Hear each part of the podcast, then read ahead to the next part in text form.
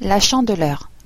Une fois de plus, comme les festivités qui entourent la Nativité, la fête de la Chandeleur est liée à la lumière, mais aussi à la purification, la fécondité, la prospérité, toujours très proche dans les croyances et les traditions. Cette fête se situe au début du mois de février, généralement située le 2 février, soit quarante jours après Noël. En France, il est de tradition de cuisiner des crêpes ce jour-là. Le mot chandeleur vient de candela, la chandelle.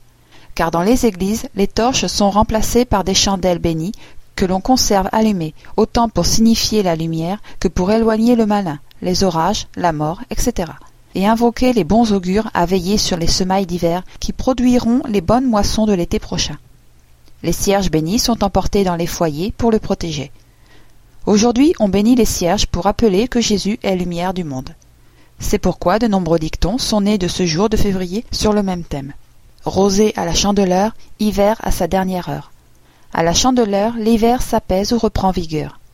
À la chandeleur, le jour croît de deux heures. Car les jours allongent sérieusement. La végétation du blé en herbe prend de l'importance, et une offensive de l'hiver sera alors particulièrement cruelle. C'est le jour des crêpes que l'on prépare entre amis, avec les parents ou la famille. La crêpe elle-même évoque le disque solaire ainsi que les offrandes alimentaires. Sa forme et sa couleur évoquent le soleil, enfin de retour après la nuit de l'hiver.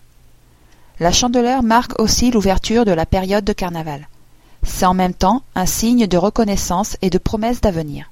Il est dit de faire sauter les crêpes avec une pièce dans la main afin de s'assurer prospérité toute l'année.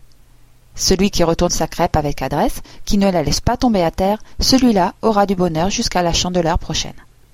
Pour faire des crêpes, il faut de la farine, des œufs, du lait et un peu de sel. En voici la recette. Dans un grand saladier, mélangez 250 g de farine avec une pincée de sel et trois œufs entiers. Versez doucement un demi-litre de lait à température de la pièce tout en mélangeant bien sans faire de grumeaux, pour faire une pâte homogène. S'il y a des grumeaux, passez la pâte dans une passoire très fine. Ajoutez ensuite à la pâte une cuillère à soupe de rhum ou de fleurs d'oranger ou bien éventuellement un petit verre de bière. Pour la cuisson, si vous possédez une crêpière, c'est parfait. Toutefois, dans le cas contraire, utilisez une poêle bien plate anti-adhésive que l'on doit bien chauffer. Une petite astuce pour graisser votre poêle. Coupez une pomme de terre en deux et pelez-la. Piquez cette moitié avec une fourchette pour vous aider à huiler ou beurrer votre poêle. Quand la poêle est bien chaude, Trempez cette pomme de terre dans de l'huile ou du beurre fondu et en enduire l'intérieur de la poêle. Mettez les trois quarts d'une louche de pâte dans la poêle, laissez cuire deux minutes de chaque côté. C'est tout. Il est de tradition de faire sauter les crêpes, mais vous pouvez aussi les retourner avec une spatule en bois. On peut manger les crêpes avec du sucre, de la confiture, de la crème chantilly ou du sirop d'érable.